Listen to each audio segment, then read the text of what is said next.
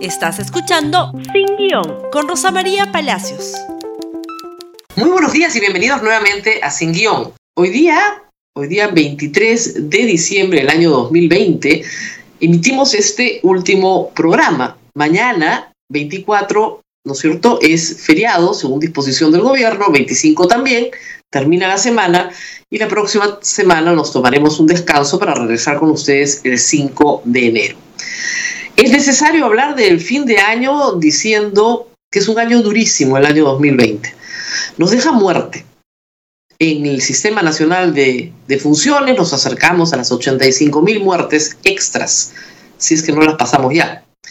En el sistema oficial de muertes por COVID estamos por encima de las 36 mil.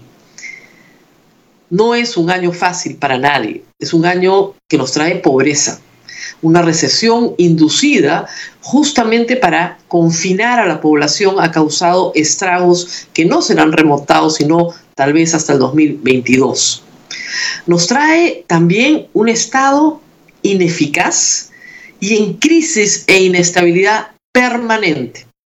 Si las dos primeras causas, la muerte y la pobreza, son producto de la enfermedad, la tercera, un Estado inestable, ineficaz es producto justamente de la crisis política que vive el Perú desde hace mucho tiempo y que se manifestó con su peor cara este año 2020. Sin embargo, como soy una persona optimista y me lo piden mucho, no quiero terminar el año hablando de las cosas malas o de las cosas que no se terminan de resolver.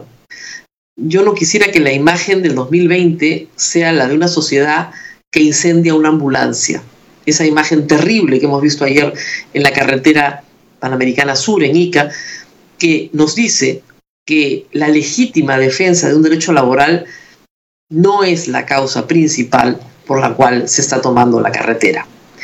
Quiero terminar con cosas buenas. Quiero terminar diciendo que el año 2020 también trajo, en medio de toda esta desgracia, algunas cosas que podemos rescatar y aferrarnos a ellas para ser finalmente una mejor sociedad.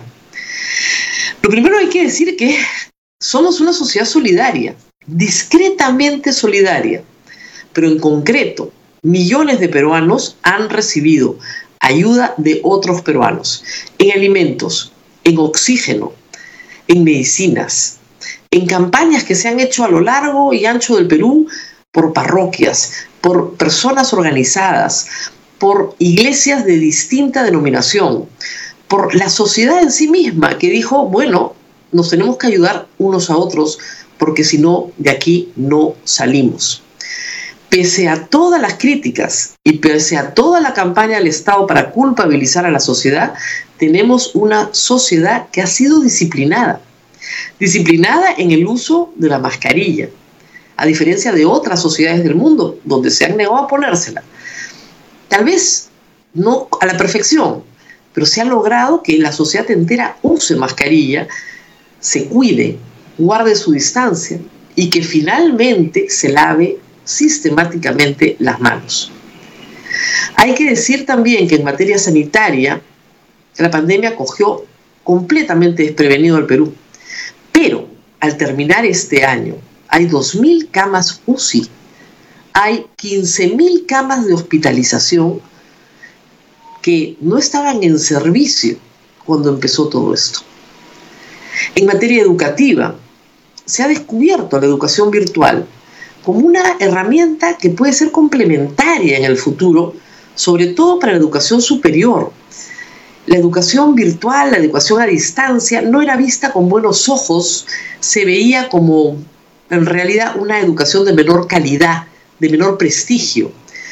La pandemia ha hecho que nos volquemos sobre la educación virtual superior y esto puede cambiar muchísimo el acceso a educación de calidad para miles de jóvenes en el Perú que hoy, por razones de desplazamiento, a veces postergan su educación. También nos deja, por supuesto, a nivel mundial, un gran triunfo, un triunfo de la ciencia. La ciencia ha triunfado sobre la creencia. Hoy hay vacunas, no una, varias, producto del espíritu de investigación humana que se ha sobrepuesto a la muerte, que ha vencido a un virus y que hoy en menos de un año lo domina. Gracias a la competencia mundial entre cientos de equipos de investigación por delante de la ciencia y han logrado conseguir una cura, una, una vacuna para neutralizar los efectos adversos de esta enfermedad. No la tenemos disponible hoy en el Perú, es verdad. Con todas las dificultades, es verdad que no la tenemos disponible y que pasarán muchos meses antes de que un número significativo de peruanos esté vacunado para estar todos fuera de peligro. Pero el hecho real es que la vacuna existe y que la enfermedad fue vencida, reitero, en menos de un año. Epidemias espantosas asolaron a la humanidad. En algunos casos exterminaron la mitad de Europa. Hace apenas 100 años, un virus parecido a este se llevó 20 millones de personas oficialmente y 100 millones de personas extraoficialmente. Las medidas sanitarias, la disciplina mundial, da cuenta hoy de un millón y medio de muertes, muy lejano como número oficial de las 20 millones de muertes que se llevó la gripe española. ¿Hemos mejorado? Sí, como humanidad, como sociedad. Pero lo político hay que hacer una nota especial también. Cientos, miles de peruanos, sobre todo gente joven, salió a las calles a protestar porque le robaban la democracia, porque le robaban su futuro, porque estaba harta del abuso. No salieron a defender a una persona, salieron a defender un sistema democrático de gobierno, el cual consideran mejor que cualquier forma autoritaria de gobierno. Gente que no está dispuesta a soportar un golpe de Estado, que lo llama por su nombre y que quiere pelear por tener una democracia que traiga prosperidad y justicia para todos. Esa generación ha estado en las calles y volverá a estar en las calles. Estamos en medio de un proceso electoral cuyos resultados comentaremos ampliamente el próximo año, paso a paso durante toda la campaña. Pero el hecho de tener una sociedad vigilante, harta, contrariada, indignada, dispuesta a pelear, es tal vez la mejor noticia del año.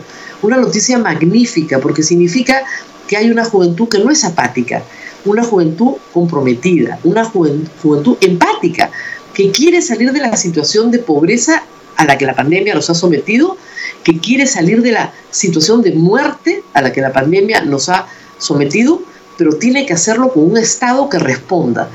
Ese Estado que no encuentra hoy que no encontró en noviembre y que está buscando desesperadamente en la campaña y esperemos que así sea. Como ven, no todo ha sido malo. Tenemos una vacuna, tenemos una juventud dispuesta a pelear, tenemos hoy un mejor sistema sanitario que hace 12 meses y tenemos una economía que podría recuperarse si nos ponemos todos de acuerdo y un sistema educativo que tiene muchas lecciones aprendidas y mucho para dar el próximo año también, si aprovechamos la oportunidad. Ustedes saben que no me gusta hablar de nueva normalidad. Me parece espantoso decir que la nueva normalidad es no darnos un beso, no darnos un abrazo, no poder saludar a nuestros padres este 24 y 25.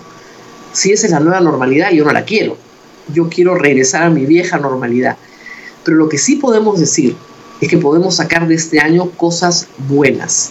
Tal vez para muchas familias ha implicado un reencuentro familiar, una dinámica familiar perdida en la vorágine de trabajar, de estudiar y de tener poco tiempo para nosotros. Las familias también se han reencontrado, socialmente se ha dado ese fenómeno y eso es algo bueno, aun cuando no podemos dejar de decir que la salud mental tiene que ser atendida con seriedad durante el 2021 para recuperarnos de esas otras secuelas que ha dejado tantos meses de encierro y tantas medidas absurdas adoptadas por el Ejecutivo. Aunque prometí no hablar de cosas malas, así que todo lo mejor para ustedes, que tengan una feliz Navidad, un gran año, esperemos que el 2021 sea para todos un gran año y que me acompañen todos los días como lo han hecho durante todo este año. Tengo que agradecer al increíble equipo de RTV que lanza este programa todos los días de manera remota. Todos trabajando, menos una persona en el switcher, todos trabajando de manera remota, hemos hecho de nuestro trabajo una posibilidad que parecía muy incierta en marzo.